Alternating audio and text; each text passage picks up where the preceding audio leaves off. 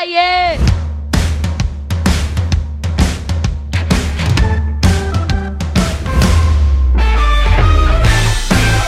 Hello, meu povo! Aqui quem fala é Pablo Marcelo e em mais um podcast Opaê.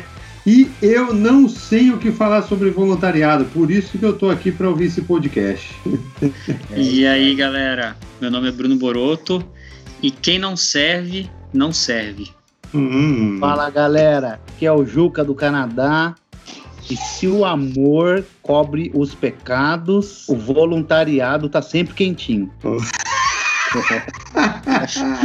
é bem, tem uma frase do, do Spurgeon todo cristão é um missionário ou um impostor. E aí eu posso falar também, todo pai ou é missionário ou é impostor. Oh, o cara já chega com os dois pés citando Spurgeon.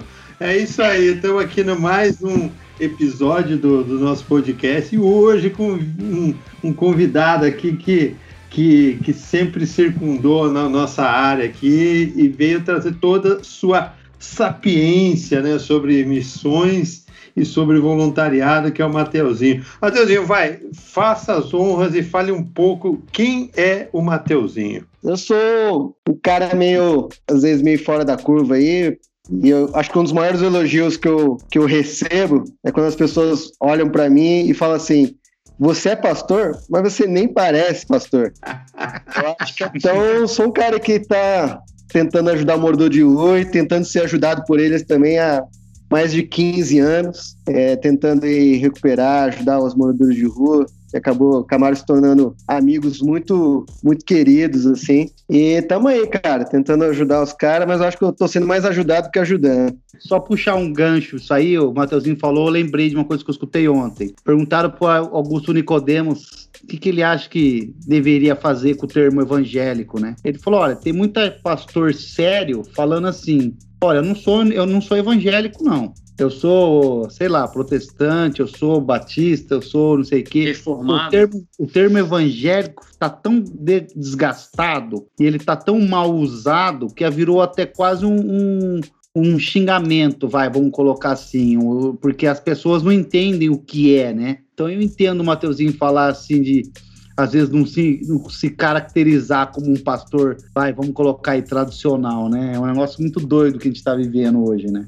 É, já emendando aí para começar o nosso bate-papo, né? Já que o Juca falou do, do termo evangélico, que fala para a gente, Mateus, e o termo missionário? É possível ainda hoje, no século, em, em pleno 2021, em plena pandemia, em plena era digital aqui do Zoom, né? E Skype, etc., como ser e se é possível ser e como ser um missionário hoje em dia, né? É verdade, viu? Eu, tô descobrindo que é possível ter até celulite no nariz, quanto mais ser missionário. Mas é, é, essa questão de, de missionário, cara, é um, é um pouco que esses últimos 15 anos talvez seja um dos termos que eu mais tenho estudado, pesquisado e ensinado, né? Porque eu sou também professor de teologia, né, tenho minha escada a escrever livro também, né? Lancei dois livros aí. E o meu último livro é sobre questão de missiologia urbana, né? E essa questão de, de missionário, cara, ele é, um, ele é um termo, infelizmente, ele houve muito desgaste, mas para mim o principal problema dele foi a má interpretação do termo. Acho que esse foi talvez para mim o pior, porque assim, a gente acabou adotando a questão do missionário como um dom que alguns recebem. Esse é um problema muito crítico é teológico. É, porque na Bíblia não existe dom de missionário. Na Bíblia existe dom é, de falar em línguas, existe dom de curar, existe dom de pregar, existe dom de evangelista, né? a mulher, o homem que tem o dom de pregar o evangelho para as pessoas, né? as pessoas assimilarem, dom de pastor, de cuidar de gente, dom. Aí tem talento para música, talento para ser enfermeiro, talento para ser advogado, enfim. Mas missionário não é um dom, ele não é algo que alguns recebem e outros não. Então essa frase do Spurgeon, né, que a gente começou, ela é, ela é, ela é real, né?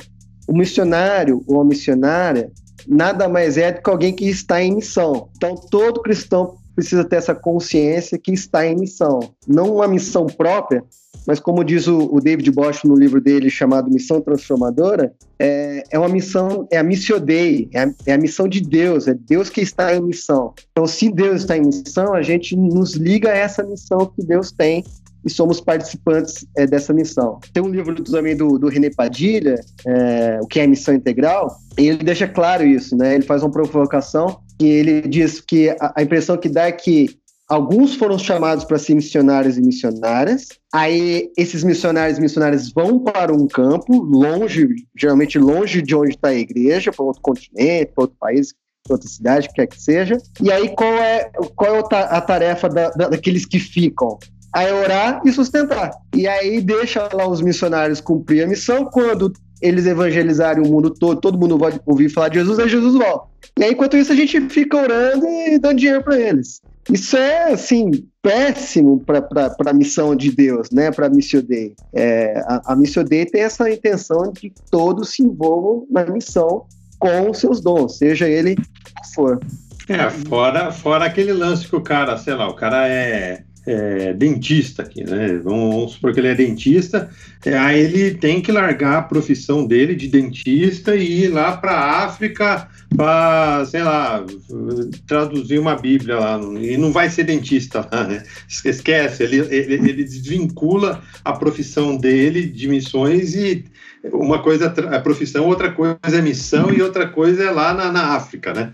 Sempre teve esse, esse paradigma aí também de de, de missionário largar o emprego para se dedicar a missões. Né? E aí eu lembro de uma história que eu achei muito interessante. Eu não vou saber falar os detalhes, mas eles falam que a Confissão de Guanabara foi uma das primeiras confissões brasileiras de fé protestante, né?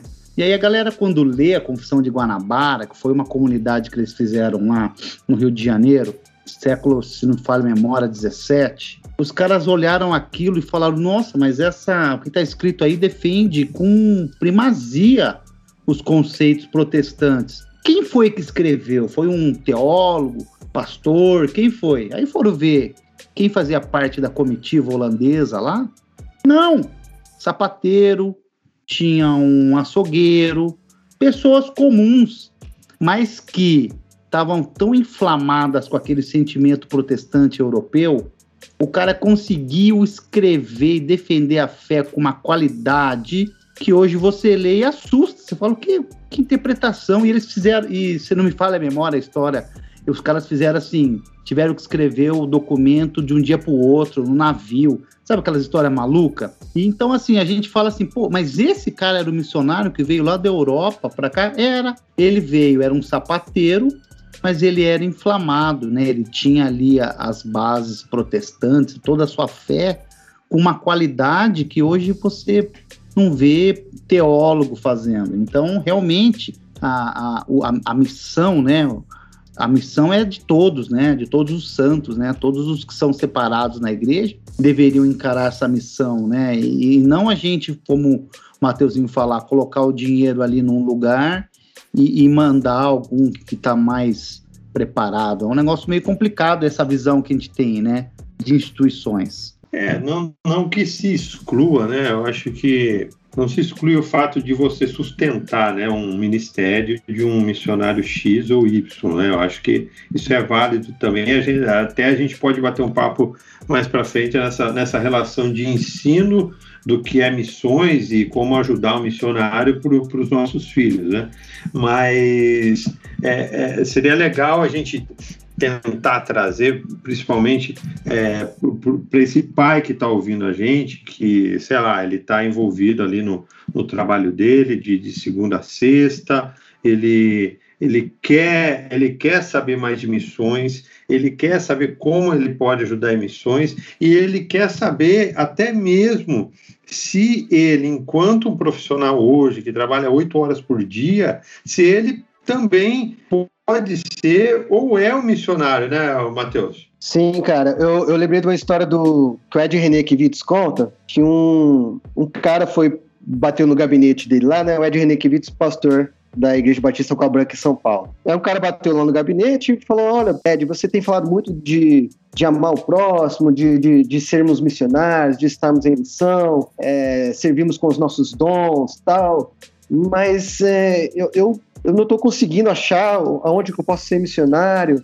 É, eu participei aqui eu fui em algumas ONGs aqui que a igreja tem contato, eu fiz trabalhos missionários é, em outras cidades, impactos evangelísticos, e eu não consigo me encontrar tal. Aí o Ed perguntou para ele, tá, mas o que, que você faz assim de profissão? Qual que é a sua profissão?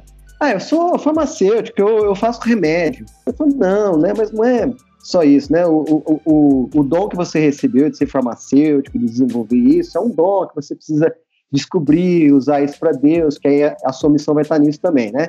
Então passou um tempo, o cara ficou naquilo, pensando, orando, lendo livros, ouvindo, continuando ouvindo o Ed e tal. Um dia, esse cara voltou uns meses depois, bateu lá na, no, no, gabinete do Ed, voltou e falou: Ed, descobri minha missão e estou praticando. Pô, nossa, você está em alguma ONG?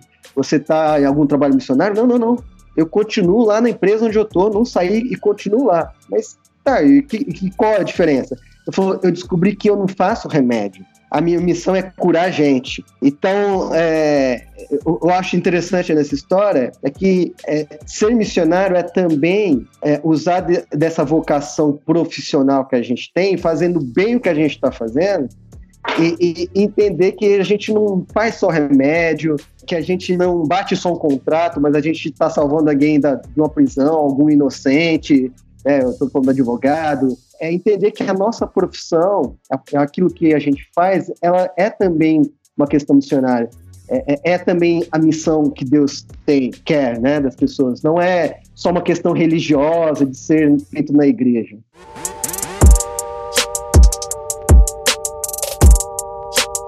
Ô, Matheus, deixa eu puxar um, um outro talvez uma outra temática, saindo um pouquinho aí da, da, da, da, explicação bem, bem argumentativa sua a respeito de missão e do que é o ser um missionário.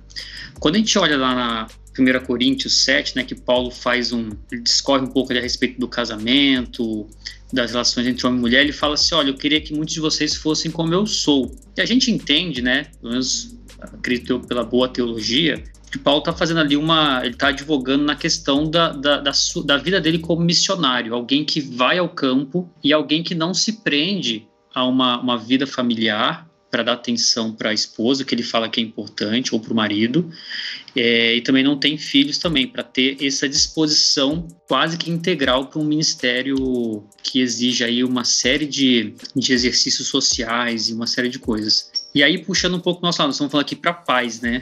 Nós aqui, todos nós quatro, somos pais. Eu queria um pouco ouvir um pouco você, o quanto que uma na, na, sua visão, no mundo moderno hoje, uma, nós como pais podemos ser atrapalhados em fazer uma missão, em servir como voluntários numa causa. E aí você falou da missão de Deus, que eu acho que é a melhor missão que tem para o mundo. E se isso realmente é um empecilho, e se é um empecilho, como superar essa barreira para trazer a família junto, para trazer os filhos juntos nessa, nessa jornada. É, é, é interessante a gente ver nessa questão é, missionária, porque talvez se a gente for, pegar no Novo Testamento é, os dois maiores missionários, se a gente pode dizer assim, é, foi Jesus e Paulo. E ambos é, não eram casados, né? É, e, então, às vezes, a gente tem esse paradigma né, de que ser um bom missionário, ser um bom evangelista, é viver para isso e não ter família, né? Então, é, é, é, é um erro, porque a maior parte das, dos discípulos e discípulos de Jesus que aparecem no Novo Testamento são casados com filhos, têm, têm as suas famílias, né? Pa Paulo e Jesus são um ponto fora da curva para o restante. Inclusive, todos os discípulos de Jesus eram casados e, e tinham família, né? É, então, isso que Paulo fala, né? Assim, é, se você tem uma mulher, né? Se você está constituindo uma família, então dedique-se a isso. Agora, se você quer viver é, se, é, só somente pela questão é, missionária, é, no, no, sentido religioso ou no sentido é, de estar livre com o seu tempo e recursos para investir exclusivamente é, numa igreja ou num campo missionário ou numa onde quer que seja, então não casa.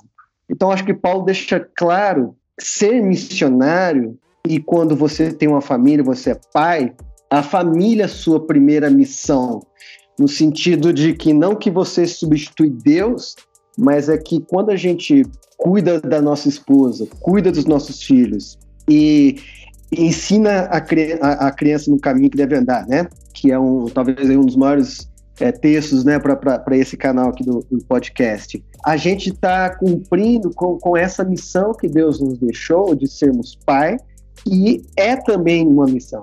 Então, é, ser pastor é uma missão, é, ser um profissional na empresa também faz parte da missão. E a gente não pode esquecer que ser pai e ser mãe também é, é, é missão de Deus. Hoje tem muito essa discussão: ah, para que, que eu vou ter filho é, para um mundo tão ruim? Né? Eu vou ter um filho, mas o mundo está tão mal, vou fazer mal para o filho.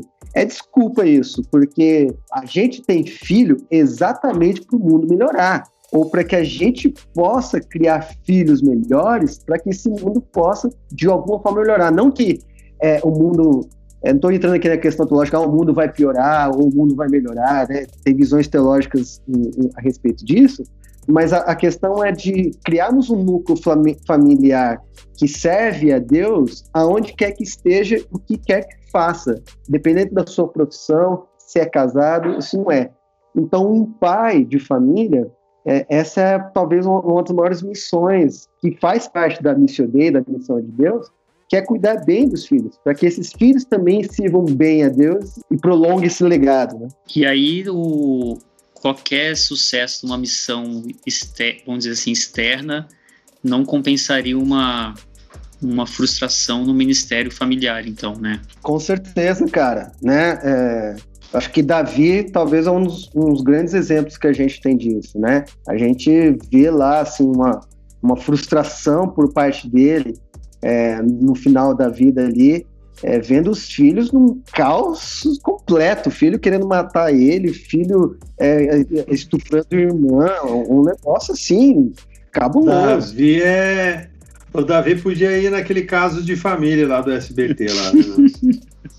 Pelo amor de Deus. Mas é legal você estar tá falando aí, Matheus, porque a, a, gente já começou a jogar uma luz aqui para esse pai que está ouvindo, que, que apareceu aí no, no, nosso podcast, que, que é assim, primeiro, missões, o, o, o que ele faz, o que ele, o, na situação que ele está enquanto profissional, até, até um bancário, tipo o Boroto, aqui lá, lá, lá no banco dele, ele pode ser um missionário e saber que, aqui, que aquilo que ele está fazendo, ele, ele ele é um ministério, né? Ele pode, ele pode, que nem se falou, eu, eu sou um farmacêutico, mas estou curando pessoas, né? E daí tem, tem esse outro ponto que você acabou de falar também, que é, que é muito importante, né? Então, acho que, que é bom é, deixa, a gente está caminhando assim, deixar claro essas coisas, porque para até desmistificar muito, que nem a gente começou falando lá de do que é missões hoje em dia, né? O cara fala, é possível, e está dentro você amanhã, se quiser sair, acordar amanhã, bom, aprendi no podcast, hoje, bah, vou ser um missionário aqui no meu trabalho. Né? É, exatamente, né? É a transformação, né? Que Paulo vai falar em Romanos 12, é uma metanoia, é, é a transformação da mente. Você não precisa deixar seu emprego, largar a família para ser missionário, né? A gente até estava uhum. falando off, isso acontece muito, né? O cara é voluntário numa ONG ou tá em alguma coisa missionária até casar, porque na hora que casou e tiver filho, para, aí abandona todo o voluntariado, abandona a questão missionária e vai trabalhar para ganhar dinheiro para sustentar a família, né? E não, e não, não enxerga que também é missionário. Né?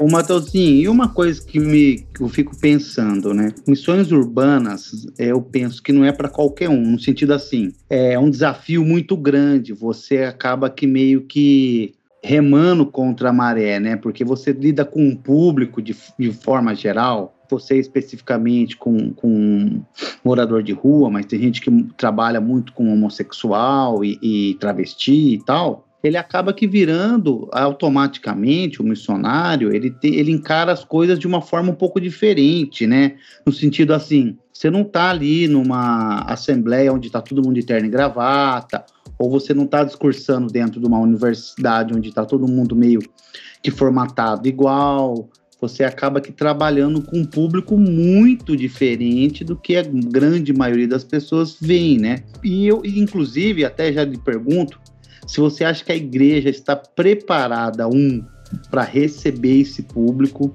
como seria essa recepção, como você acha que seria uma comunidade adequada ou ideal para receber esse público e como você trabalha com essa questão de você estar com públicos tão diferentes, né? Imagina você andando na rua e pagando um boleto no banco e vem alguém te abraçar, um morador de rua. As pessoas né, não estão muito acostumadas a ver essa cena. Ou um pastor ali de braço dado, né? Até como pensando que Jesus sofria muito isso também, né? Que as pessoas falavam que ele andava com um publicano. Então, como é que você, como é que você vê essa situação desse público tão diferente, diferente do que a gente está acostumado? Duas questões aí, né, que você tratou. A primeira, sobre a questão de missões urbanas, é, existe outro, um outro paradigma aí também, que é entender as missões, missões urbanas como é, evangelizar quem é louco. Então, missões urbanas é lidar com punk, com prostituta, com morador de rua, mas é, esse é um paradigma também que a, que a igreja tem, que a gente é, precisa desconstruir um pouco. Por quê?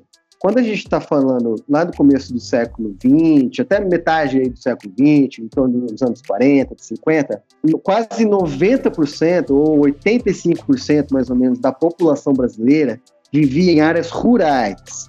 Então você tinha aí 5, 10, no máximo 15% da população vivendo em áreas urbanas. Agora, quando a gente está falando de século 21, 2020, 2021, esse quadro inverteu assim em pouco tempo. A gente não está falando nem de 100 anos, onde hoje a gente tem mais de 90% da população brasileira vivendo em áreas urbanas. Então, quando a gente fala de missão no Brasil, a gente necessariamente está falando de missão urbana. Então, missão urbana não é só com o morador de rua, missão urbana é também pagar boleto, né? Como você falou, no sentido de que nós estamos, somos missionários, ou seja, todo cristão é missionário, todo pai é missionário, vivendo em uma área urbana, vivendo no mundo urbano. E, e cada dia mais um, urbano, não só no Brasil, mas todas as nossas conexões elas acabam se tornando urbanas, né? A gente só pode ter aqui um cara do Canadá junto com os brasileiros, porque lá no Canadá existe um mundo urbano que já, que já usa Skype, que já usa, que usa internet, e, e como muita gente no mundo, né? Então, primeiro que a, a missão urbana ela precisa ser encarada como um, um cristão que está vivendo em missão num contexto urbano. Então, o contexto urbano ele é, ele é diverso, né? Ele é plural. Ele existe muitas coisas para ser exploradas, né? Agora, eu concordo com o que você está falando, eu entendi o que você está falando, que eu lido com um público mais alternativo, mais underground, um, um público excluído, que aí sim, eu concordo com você que a maior parte das pessoas não tem muito contato. Mas esse contato, ele não é um contato que não tem oportunidade. Ele é um contato quase que como uma escolha, porque os excluídos, né, é, eles não estão distantes de nós. Eles convivem nesse mundo urbano constantemente com a gente, igual o mesmo exemplo que você deu. Você vai pagar um boleto, você olha para lado, tem um morador de rua ali. Então o excluído não está longe da gente, é, é nós que não estamos olhando, nós estamos com os olhos fechados para essa realidade. Né? E eu digo nós, não só cristãos, eu digo nós, sociedade. A sociedade em geral, ela não consegue enxergar a exclusão. Né? Ô, Matheus, e olhando até para esse ponto que o Juca levantou, ele falou muito dos excluídos, né? E aí no, conceito, no contexto urbano mesmo, eu já vi de perto o seu trabalho, né, com moradores de rua, e eu fico imaginando assim, tentando pensar que levantar uma uma polêmica aí, né? Como que você, não é polêmica, mas na verdade para puxar um pouco pro lado nosso aqui de paternidade. Como que você insere um criança em qualquer idade que seja, né? Nós temos filhos aqui de várias faixas etárias num contexto como esse, né? É, e você explicar para a criança não só a questão social que, a, que essa pessoa está inserida, pegando um morador de rua, mas você levar uma criança que é o seu filho, né, no caso, até esse contexto se isso é pertinente nessa idade ou se não, é melhor esperar um pouco mais na adolescência, na juventude. Você acha que tem alguma, alguma métrica com relação a isso? É, eu, eu acho que é uma, uma pergunta importante e eu vou tentar responder essa pergunta juntamente com a última pergunta que o Enes fez, que é de como que a igreja está preparada, ou se está né, preparada para receber esse público. Eu acho que tem uma conexão é, completa entre os dois assuntos.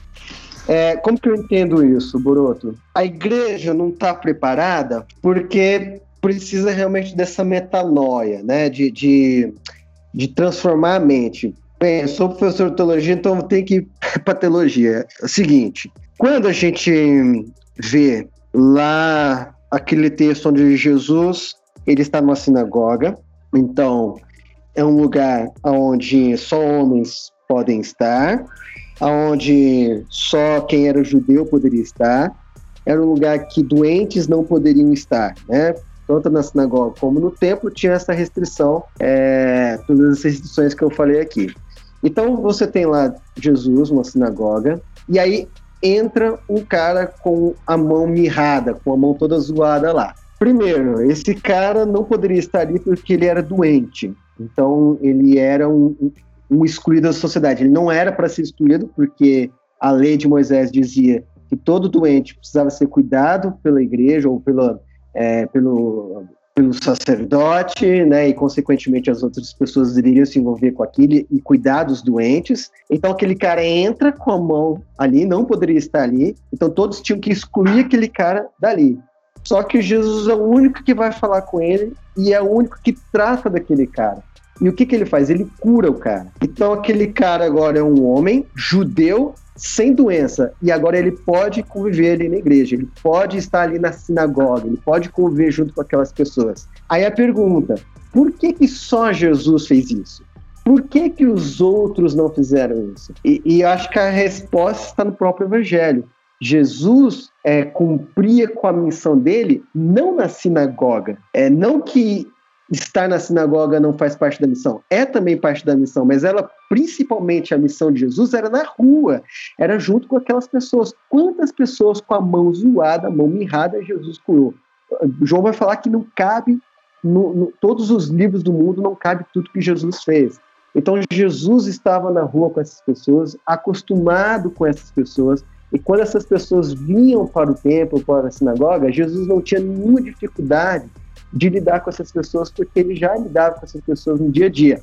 Agora a questão é, esses outros caras que, que estavam ali na sinagoga, aqueles homens judeus, pais de, de família, que estavam na sinagoga, não conviviam também com essas pessoas doentes fora do, da sinagoga, fora do templo? Convivia, só que eles fechavam os olhos para essa realidade e evitavam contato com essas pessoas. Então a igreja nunca vai estar preparada enquanto a igreja não abrir os olhos e perceber que no nosso dia a dia e os excluídos estão ao nosso redor, que a gente precisa, como missionários, como pais de família, fazer alguma coisa.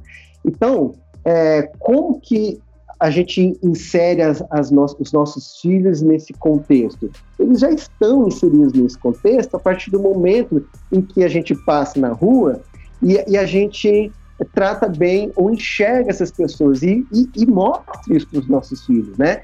É, esses dias aconteceu um negócio interessante com a, com a minha mãe. Minha mãe, é, é, meu pai é pastor numa igreja batista, em Conchal. Minha mãe, esposa lá, né? Do, meu pai, então eles estavam saindo da igreja.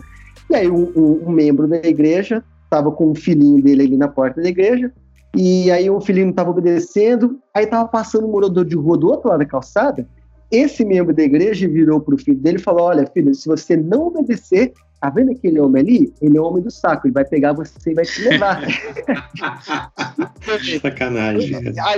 Que, que, que tem um filho que cuida de morador de rua, ela falou pro cara: Você não faça isso. Olha o que você está ensinando para o seu filho.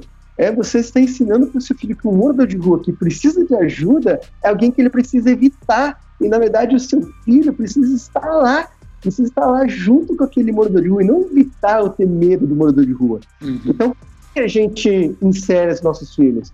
É no nosso dia a dia. É, na, na Seara Urbana, é, a gente sai de sexta-feira de madrugada. Então, por conta de lei, de segurança, a gente não, não leva menores de 18 anos para a rua.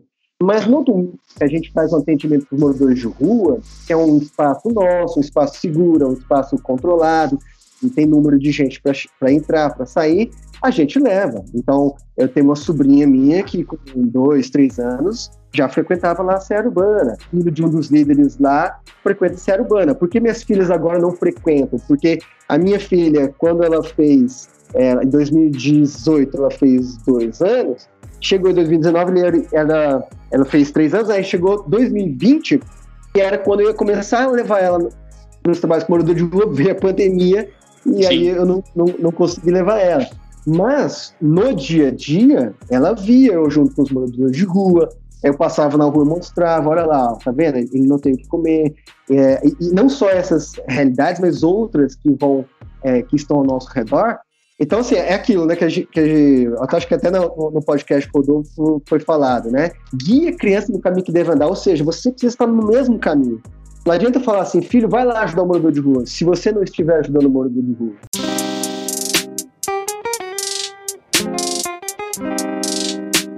Um dia eu tava com a minha filha no, no, no carro e passamos assim no, no, perto de uma praça e tinha um moleque soltando pipa, né? Sozinho. Ela falou, pai, olha aquele moleque sozinho na rua. Cadê o pai e a mãe dessa criança? Filha, isso é normal, né, cara? Acontece. Tem criança que tá que, que vive na rua sem, sem pai por perto, né?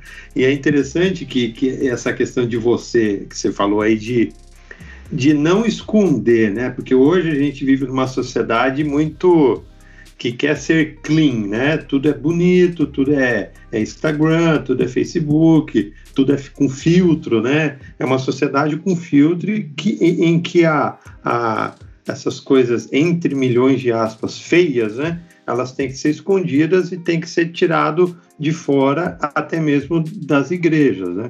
E junto a isso, a gente tem um discurso que está muito forte atualmente, mas você não precisa entrar nisso, que é o discurso da intolerância geral, né? E isso tem sido adotado muito até por, pelo, pelo meio evangélico de, de intolerância total, né? E daí, essa, caminhando já para essa questão dos filhos, né? De como, de como ensiná-los, né? De como esse pai que está aqui com a gente, como que ele vai é, andando pelo caminho, é, mostrando é, essas realidades paralelas e até, é, eu acho que aí queria compartilhar contigo, ensinar a, ao filho dele a observar o mundinho dele, a realidade dos mundinhos deles ali, né? Que, sei lá, de repente eu já vi esses dias um, um moleque que era missionário gamer, né? O cara uhum. ele ficava jogando e ele fazia missões ali jogando os, os joguinhos dele ali no, no, no, chat, né?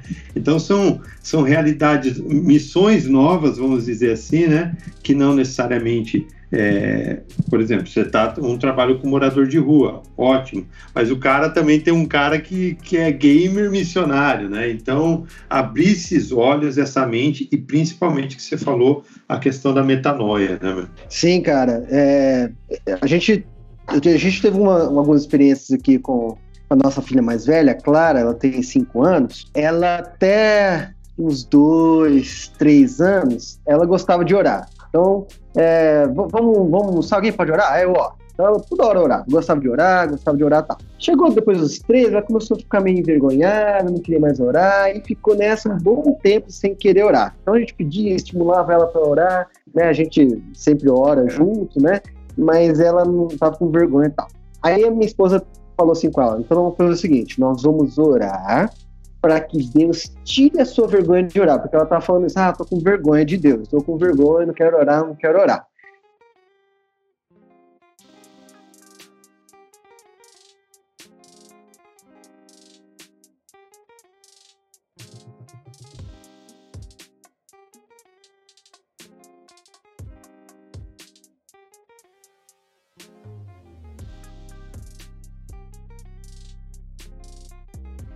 Trocar de roupa. E aí é, eu cheguei lá, filha, vamos, vamos sair. Falei, pai, eu só tô acabando de orar aqui. Você tá orando? Tô orando, pai. porque a mamãe orou, orou para que eu perdesse a, a, a, vergonha de orar, e agora eu não estou mais com vergonha, eu estou orando. E eu estou orando, papai, por uma mulher que a mamãe conheceu aqui, quando a mamãe foi fazer a unha, a gente fez, a minha, minha mãe fez a unha aqui atrás, numa casa aqui, né?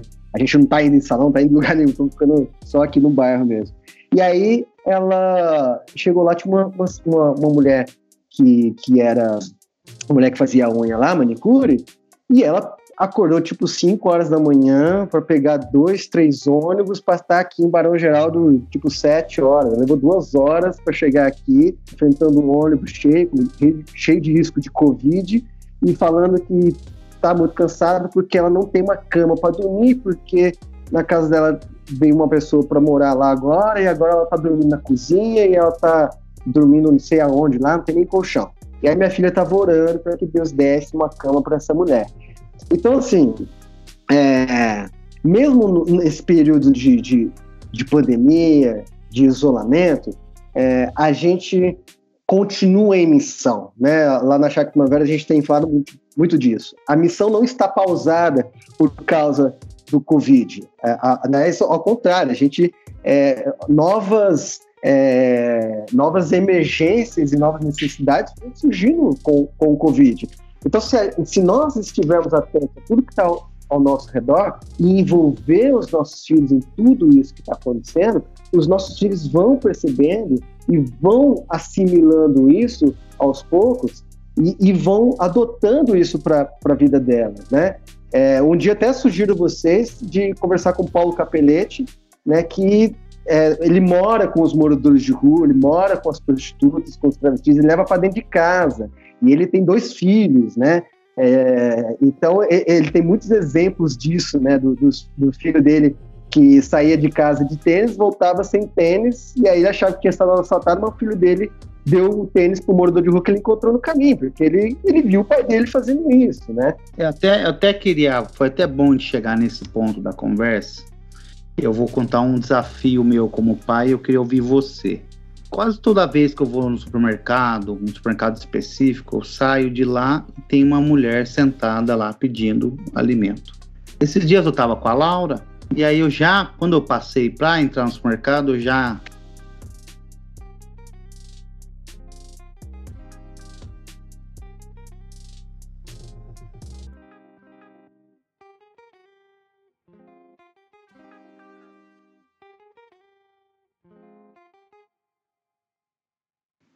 Só que tem um detalhe. Passou alguns dias, eu voltei lá com ela, a moça estava lá de novo. Ela olhou, assim, ela ficou tipo me olhando assim, tipo, pai, vai fazer de novo? E eu, e eu fiquei meio, né, sem, sem graça. Aí eu fiquei pensando, caramba, beleza, eu ajudei aquele dia, se eu voltar lá amanhã, ela vai estar tá lá. Depois de amanhã, vai estar tá lá. E uma frase que tem, que uma vez escutei que ficou muito na minha cabeça é: nós não somos, nós não somos chamados para tirar as pessoas do inferno, mas nós somos chamados para tirar o inferno das pessoas. E aí eu fico com essa questão sempre comigo. Cara, você tirar ali, sei lá, um, dó, um real, dois, três, cinco, dez, vinte do seu bolso e dar para alguém, bom dia, pode segue sua vida, tudo bem. Agora, mudar a trajetória de uma pessoa ou mudar a realidade de uma pessoa, uma coisa totalmente diferente. Então, assim, é, é, eu queria ouvir de você, que você está vendo isso com frequência. Como é esse desafio de ter. E por que, que eu vou falar isso? Antigamente, uma vila tinha ali 200 pessoas. Se tinha um necessitado, juntava a galerinha, ajudava, resolvia o problema, acabou. Hoje em dia, a nossa aldeia é global as demandas são diárias. Se a gente resolver o problema dessa senhora, vai ter mais outro, outro, outro, outro. Então parece que é infindável. O meu sentimento é que é, é um desafio é, que nunca é infindável. Ô, então, eu queria ouvir um pouco de você isso, Matheus. Antes do Matheus responder, fala para mim, a mulher falou obrigado ou falou thank you? Porque se ela falou obrigado, é Brazuca que tá perdida. Que nada, rapaz. Essa daí era canadense da nata. É, e, e, e, o, e o, Juninho, antes de falar real, ele quase falou um dólar, né? Eu, eu, se Deus quiser, um dia eu chego nessa mentalidade. Eu, é, Há uns anos atrás eu vi o Ariobaldo Ramos falando sobre o texto de Mateus 25, onde Jesus vai falar, né? Eu tive fome, me deu de comer, tive sede, me deste de beber. E muitos conhecem esse texto, é um texto bem conhecido. E, e às vezes esse, a gente trata esse texto como uma, é, simplesmente uma questão individual, no sentido que se alguém é, chegar para a gente pedir comida, a gente não pode negar, se chegar pedindo água, a gente não pode negar. Mas o que eu acho muito interessante nesse texto é que o texto está falando de julgamento das nações. E o texto inteiro, tudo isso aqui está é, tá falando num coletivo.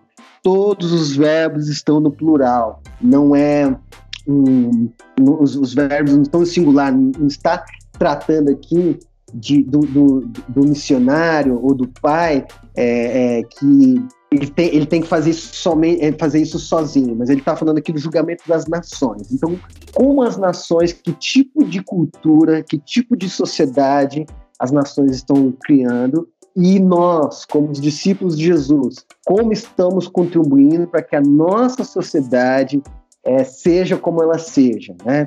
Então, é, nesse sentido, Júnior, é, eu entendo que realmente esse é um desafio que não é um desafio apenas individual, onde alguém que suja na nossa frente a gente é, ajude com o pão, né? E aqui, aqui no Brasil é, essa realidade é bem mais notória, né? Mas é, é, é uma questão de que nós podemos, é, devemos fazer isso como sociedade.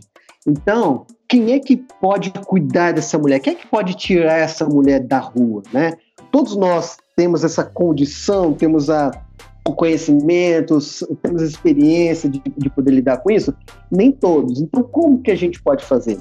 Então, procurar uma instituição, por exemplo, que, que trabalhe com os excluídos e aprender com essas instituições, ou ser participante, ser voluntário, é, participar de cursos para que a gente possa entender como é que é, como pode ser feito isso e quem sabe nas próximas vezes direcionar essa pessoa que Deus está colocando no nosso caminho para essas para essas instituições ou, ou estarmos levando junto estarmos junto com essa pessoa indo até essas instituições é, para que a gente possa criar esse, essa sociedade onde a gente não suporta ver uma pessoa na rua e não suporta vê-la de novo a, a, ali na rua, né?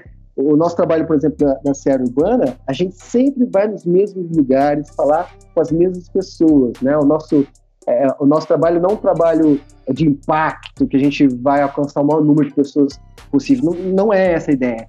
O, o nosso trabalho é criar relacionamentos com essas pessoas, para que através da nossa relação com elas, Jesus possa é, entrar na vida dessa pessoa, sei lá como, ou com uma palavra minha, ou com um abraço, ou mandando ela para a caixa de recuperação, ela tirando ela da rua, ou arrumando um emprego para ela, ou mandando ela de volta para a família.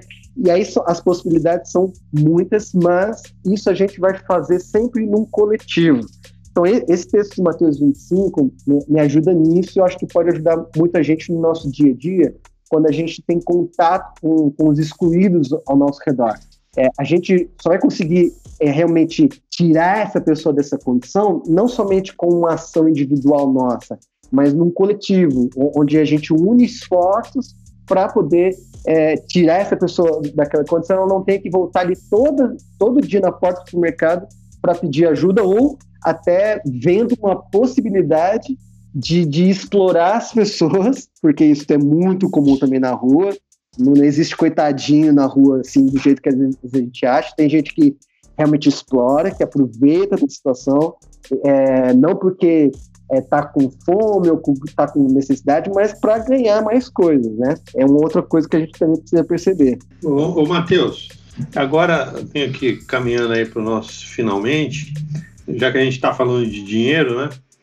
Como que você daria uma orientação para esse pai aqui que ele que a gente conversou lá no começo, né? O cara, o cara não, ele não, ele não vai lá para a África, ele não vai lá para a China, ele, ele não vai querer ir lá para a rua, mas ele, ele, ele quer contribuir, ele quer contribuir de alguma forma, ele quer ensinar isso para o filho dele de alguma forma, como que você dá, daria uma dica, né, ou, ou, ou, orientaria esse pai no sentido de que como que, que, que ele faz essa jogada aí de, de dar um dinheiro ali e, e, e, não cair num assistencialismo, mas ele vê com que essa oferta dele, né, essa contribuição dele, de, também é um, uma ajuda, de certo modo, missionária, né? Eu trabalho com morador de rua, então acabo sempre tendendo mais para esse público nas minhas falas, tal, mas porque é a minha realidade, é o meu dia a dia, né?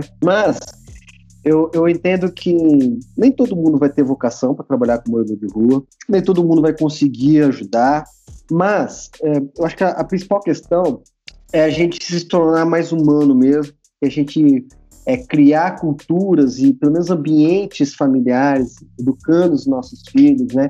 Sendo, sendo, pais mais humanos, pais que percebem pessoas que sofrem ao nosso redor.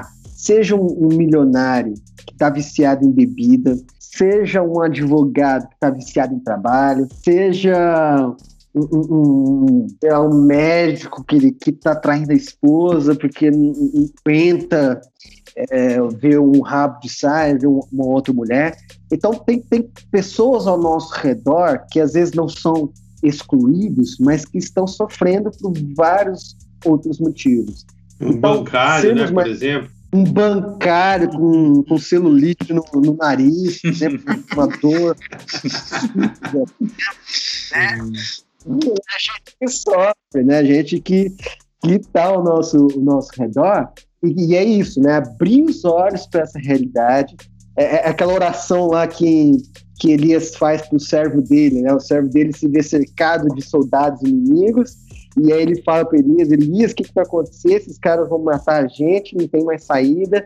E aí Elias faz oração, né? Deus abre os olhos do servo. E Deus abre os olhos dele e ele vê o exército né, de Deus, que era muito maior, muito superior, então ele não teria que temer porque Deus estava ali. Então é, é, abrir esses olhos espirituais, é abrir os olhos para a realidade que nos cerca é, a todo momento e, e, nos tornarmos mais humanos, mais sensíveis a isso.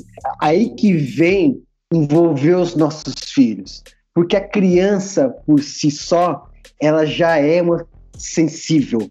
A criança tem uma sensibilidade que o adulto perdeu muito tempo. E outra, né, falando aqui de homens, né, numa sociedade latino-americana, machista, é, as mulheres, as, as mães, as, as nossas esposas, elas geralmente as mulheres são mais sensíveis também, elas têm mais essa necessidade. Então é algo que um, um, pai não faz sozinho, ele faz junto com os filhos, junto com a esposa, e, e tentar é, é, captar essa sensibilidade dos nossos filhos, é, que acho que é o que Jesus fala de, de sermos como criança, né? de, de, de, termos essa inocência, essa simplicidade, essa sensibilidade de, de olhar as pessoas e ter uma fé de que, como a minha filha teve, de orar para que Deus desse uma cama para uma mulher que não tinha cama. Né? Eu, eu, eu não orei por essa mulher para que Deus. Eu sabia da situação, minha esposa contou, em nenhum momento eu orei para essa mulher. Mas a sensibilidade da minha filha fez com que eu me compadecesse e orasse junto com ela, porque a sensibilidade da minha filha me tocou. Então, ser pai, é, é, eu entendo que é isso também, né? A gente aprende muito, né, com os nossos filhos. E, e nessa questão de sermos mais humanos, de sermos mais sensíveis, nós homens, numa cultura machista latino-americana, a gente vai aprender muito isso com as nossas mulheres, esposas e com os nossos filhos. Então, envolvê-los em todo esse processo é também um aprendizado para o pai, né? O Matheus, você falou aí a história da sua filha, eu vou tomar liberdade de contar uma aqui da minha casa, né? Outro dia eu cheguei, outro dia que eu falo, um, talvez há uns seis meses atrás, eu cheguei de, do trabalho, tinha ido saído para trabalhar. A minha esposa falou assim: Olha, é, conversa com o Pedro, porque ele está chorando. Eu falei: Mas o que aconteceu? Ela falou assim: Então a gente estava passando na rua e eu almocei com eles no restaurante, porque estava com pressa tal, e sobrou ali uma, uma marmitinha. O Pedro viu um menino pedindo é, no semáforo dinheiro tal, e viu uma criança ali. E ele falou assim: Mãe, eu posso dar para essa criança a comida que sobrou? A Marina, claro, claro que pode, filho. Só que aí o semáforo abriu e carro buzinou atrás, não sei o que, ela não conseguiu parar. E aí o Pedro começou a chorar copiosamente, né? É, ele sempre é uma criança muito alegre e tal, ele começou a chorar, chorar, e ele entendeu de alguma forma ali que aquela, o que, que aquela criança estava passando, né?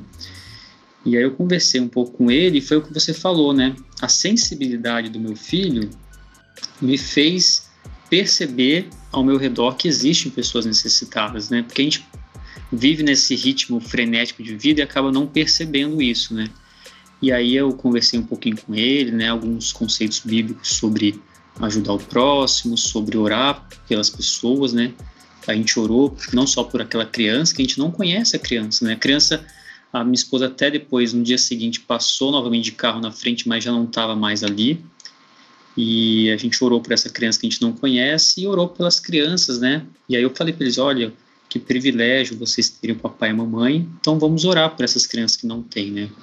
E é um desafio, porque eu confesso aqui, eu tô falando isso porque eu, eu percebo que meu filho ele está muito mais suscetível é, espiritualmente e emocionalmente a perceber o mundo ao seu redor do que eu mesmo, né? Porque a gente entra nesse ritmo alucinado de vida em que a gente não percebe o próximo, né?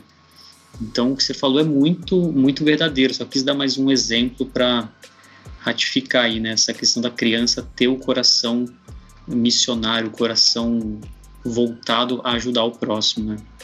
Não, e já para terminar com um exemplo meu também, aproveitar, então, a gente estava na mesa, a gente faz uma oração lá com a Laura tal, e eu falei assim, ah, pai, abençoe, não sei porque também eu entrei nesse caminho, mas eu fui, né? Abençoe as pessoas que não têm comida no Brasil, a gente tá falando do Brasil, que pessoas possam ajudá-las e tal. Aí, cara, terminou a oração, olhei pra cara da Paula, a Paula olhou pra minha cara e falou assim, viu, que pessoas são essas que vão ajudar, que você acha que você tá pedindo para Deus?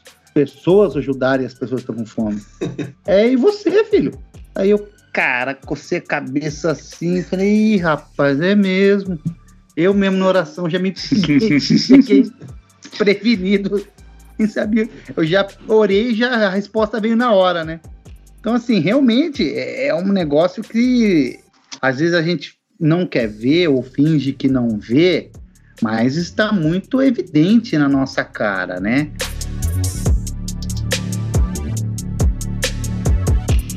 Bom, o papo tá muito bom, tá? Dá, dá para fazer uma parte 2 até, né? Eu acho de, desse, de, desse nosso bate-papo aqui. Mas eu acho que ficou. Eu gostei muito, porque ficou muito claro, né? Eu acho para a galera que está ouvindo.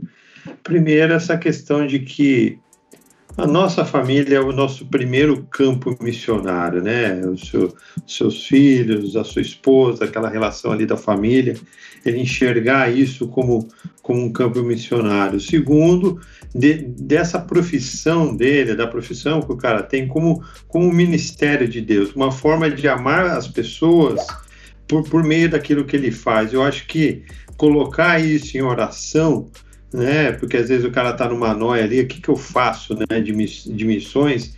É o que você está fazendo hoje. Você é um mecânico, você é um missionário, né? E terceiro, esse, essa, essa questão aí de você olhar para fora, né? Você tem a sua casa, você tem o seu trabalho e você tem uma sociedade aí tanto a sociedade brasileira, canadense, viu que até os canadenses pedem dinheiro na rua, né? Que, que, que a situação que tá. Mas de você abrir os olhos, né? Que, que o Matheus falou que é muito importante, abrir os olhos para uma sociedade que às vezes vai muito mais de uma questão socioeconômica, política, mas é ministerial ali, de você olhar e de se compadecer dessas pessoas. Mas Agora, Matheus, a gente entra aqui numa sessão que o, o Boroto, assim, ele, ele, ele ora por esse momento, que é o momento que a gente fala que é o momento de dar um conselho, né? Referente ao que a gente bateu o papo aqui. Mas o Boroto, como é um, ele, ele, ele é o, um dos fundadores aqui do podcast, a gente abre uma exceção para ele, que ele dá uma dica e um conselho, né? Então é, a gente abre esse espaço aqui com o Boroto primeiro, porque ele, ele, ele, ele exagera aqui, né? E depois abrimos aí para nós todos darmos um conselho. Mas o Boroto é uma dica e um conselho. Vai lá, Boroto. Então, beleza, eu vou dar a primeira dica, então. Já depois eu fui convocado aí pelo Pablo. A dica é, eu vou dar uma dica literária aqui. O Matheus, é, aliás, falou de alguns livros durante o podcast, né? Não sei se depois a gente vai conseguir colocar isso mais fácil para a galera que acessa, mas eu vou incluir um outro aqui que é do Bill Hybels, que chama Revolução no Voluntariado. Tem bastante a ver com essa parte de, de, de missão e de servir ao próximo, né? É um livro bem, bem bacana. Eu li há um tempo atrás e vira e mexe, de vez em quando eu dou uma olhadinha para ele, algumas coisas interessantes. E a, o meu conselho para o pai é, vai dentro daquilo que eu questionei o Matheus, e eu gostei muito da resposta dele, que é de você, de fato, inserir seu filho no mundo, na realidade do mundo, né? E para isso você precisa estar envolvido, então, com uma ação voluntária, ter a, a sua missão é, muito bem postada como um cristão e levar o seu filho a tiracolo. Leva ele junto, coloca ele para participar. Se a sua igreja tem programas de, geralmente as igrejas têm, né, de promoção social, de algo nesse sentido, né, não sei como que chama nas igrejas, mas tenta se inserir, participar e levar seu filho, independente da idade. Claro que, como o Matheus bem pontuou, né, às vezes tem alguma questão, é, no caso de uma de um programa que é noturno, por exemplo, na madrugada, mas com certeza você vai encontrar aí um, um meio do caminho para levar seu filho junto. Muito bem, muito bem. Vamos lá, Juca, o que, que tem do, do Canadá para nós aí, cara? Cara, o meu conselho vai ser super clichê. Peço até desculpa para aqueles que já escutaram isso, até piegas, mas de repente tem alguns avisados que nunca escutou isso, pode ser que faça proveito. Certa vez perguntaram para o padre, né, Lutero, Lutero, não sei como faço, né, para fazer missão, o que, que eu devo fazer? Na época dele estava muito comum mãe abandonar a casa, pai abandonar a casa, ser tão impactado por aquele negócio, simplesmente sumir. E Lutero dizem, né? Não sei se é, mas eu acho que é bem real essa questão. Pegou e falou, cara, você quer servir missão? Quero. O que, que você faz? Ah, eu sou sapateiro, cara. Faça então o melhor sapato aqui da sua região, aqui da Alemanha, que você vai estar tá fazendo missão. E isso eu levo para minha vida. Nem sempre eu consigo, tá? Já vou deixar bem claro. Mas eu sempre coloco de manhã, hora que eu começar a trabalhar. Cara, ganhar dinheiro, Deus vai abençoar, tá dando maná. Mas eu preciso mostrar a diferença no meu trabalho. Então, tudo que eu botar a mão, o resultado tem que ser para a glória de Deus. E é assim que eu digo para o pai. Cada pai tem a sua função, cada pai tem a sua profissão. Só que não se misture, tá? Já vou deixar bem claro. Ah, então significa que eu preciso trabalhar bastante, ganhar muito dinheiro. Não, não, não, não tem nada a ver. Não é disso que nós estamos falando. Ofereça o melhor na sua profissão. E, digas de passagem, aí que vai vir a novidade, Pode ser que às vezes o melhor da sua profissão ou é abandoná-la ou é reduzir a carga. Então, fique é, essa é o meu conselho, é uma uma coisa muito individual, mas cada um sabe aonde aperta o calo e da onde que está falando. É, meus amigos, o negócio está ficando sério aqui. Vamos lá, Matheusinho, o que, que tem aí para nós de conselho para esses pais que estão aqui? A gente já, já destilou tudo aí. Hoje eu me senti aconselhado aí por você. Mas o que, que você tem aí para os nossos, nossos amigos que estão ouvindo a gente, cara? É assim, vou, vou puxar a sardinha para a questão da exclusão, né? É perigoso descer uma favela com os nossos filhos? É, né? principalmente para quem nunca foi ou não está habituado. É perigoso ir para a rua, é, falar com o morador de rua? É, é perigoso. É, é perigoso é, lidar com os excluídos ao nosso redor é perigoso, mas é muito mais perigoso o nosso filho ser desumano. É muito mais perigoso o nosso filho ter o dinheiro como Deus dele. É muito mais perigoso o nosso filho ter como Deus a, a, a profissão ou, o dinheiro. Então, existe perigo, sim, mas a vida é isso, né? Ser servo de Jesus é se pôr em perigo o tempo todo, né? É só a gente pondo em perigo, nos pondo em perigo, né? Que a gente consegue é, cumprir com a missão que Deus quer sair da nossa zona de conforto e, e entendendo que se a gente está cumprindo com aquilo que Deus quer que a gente faça, então Deus vai nos guiar, Deus pode nos proteger, às vezes não vai proteger, porque vai, vai querer que aconteça alguma coisa assim. Não estou falando aqui, não estou querendo ser fatalista de, de, de dizer que, que é, vai ter problema. Esses 15 anos que eu trabalho com morador de rua, nunca tive nenhum problema com morador de rua, no sentido de agressão, no sentido de, de, de, ter algum problema físico, nunca. Graças a Deus, todos esses anos, e nenhum voluntário, na verdade. Mas a gente está o tempo todo lá em perigo. Então, é perigoso colocar os nossos filhos para lidar com os excluídos, mas é muito mais perigoso nossos filhos se tornarem desumanos. Fantástico, fantástico. Bom, o meu, o meu conselho é o, o, o Juca falou que o dele é piegas e o meu mais basicão, assim, né? Eu acho que um desafio quase que eu deixo aí para a galera que está ouvindo a gente é, de repente, é, separar, né? Orar, conversar com sua esposa tal, e orar diante de Deus de uma forma, e até com seu filho, né, principalmente, é, de uma forma de contribuir financeiramente para alguma causa missionária, né? Ou missionário, uma galera aí da, da, da sua igreja.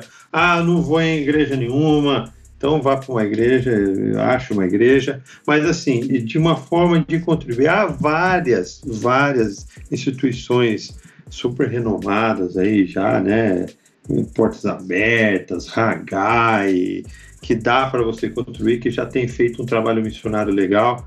Mas ore, vá atrás, converse com o seu pastor, e, e, e, separe é um valor mensal ali que você possa contribuir ou até mesmo um missionário específico, né, que tá tem um, uma missão entre universitários ou tá, tá, lá na África também que a gente conversou é um cara que, que depende desse sustento, né? Então é uma forma de você ajudar esse é o meu conselho. E agora muito bom, Matheus. Ó, oh, cara, foi muito edificante esse bate-papo, né? Excelente. Eu acho que, que a, abriu muito os nossos olhos aí para essa, essa questão de missões, né? Que às vezes a gente, a gente idealiza, a gente romantiza, a gente é, até deixa de uma forma utópica, né? Como se fosse algo distante. Mas a gente trouxe aqui para perto da gente, para nossa realidade, para o nosso dia a dia. E você nos abençoou muito, né? Nós aqui, nesse bate-papo, e com certeza abençoa muito a vida dessas pessoas que estão ouvindo a gente. Agradeço demais, Matheus. É isso aí, Mateuzinho. Valeu, hein? Obrigado, Matheus. Valeu, gente, pelo convite. E fico feliz de, de poder abençoar. E estou à disposição aí, se vocês quiserem fazer ah, uma então, parte 2 aí. Podemos Tamo fazer, junto. hein? Uma parte 2, hein? O Juca soltou um, né, um, tema no final de ONG, eu falei, pixe, mais uma hora de podcast. Isso aí, gente. Deus abençoe você que está ouvindo e que a graça de Deus esteja aí com você e com a sua família, cara.